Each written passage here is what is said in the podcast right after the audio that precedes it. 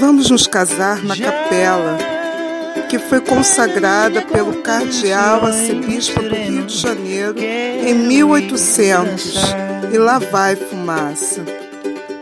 Na fazenda, você tratará de mim e de mais ninguém, de maneira que ficarei completamente bom. E plantaremos árvores e escreveremos livros, e se Deus quiser, ainda criaremos filhos nas terras de meu avô. Mas se você não gostar da raiz da serra, por causa das pererecas e dos insetos, ou da longura ou de outra coisa, poderíamos morar em Botafogo no casarão construído por meu pai.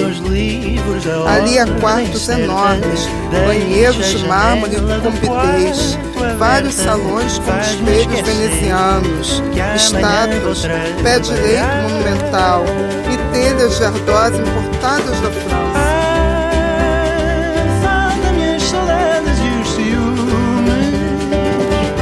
Há palmeiras, abacateiros e amendoeiros no jardim que virou estacionamento depois que a Embaixada da Dinamarca mudou para Brasil.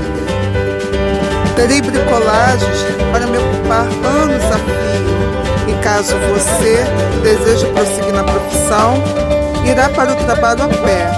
E visto que o bairro é farto de hospitais e consultórios, aliás, bem em cima do nosso próprio terreno, levantaram médico de 18 andares casarão não existe mais. E mesmo a fazenda nas raízes da serra, acho que desapropriaram em 1947 para passar uma rodovia. Estou pensando alto para que você me escute. Falo devagar, como quem escreve, para que você me transcreva sem precisar ser taquígrafo. Você está aí? Você está aí? Você está aí?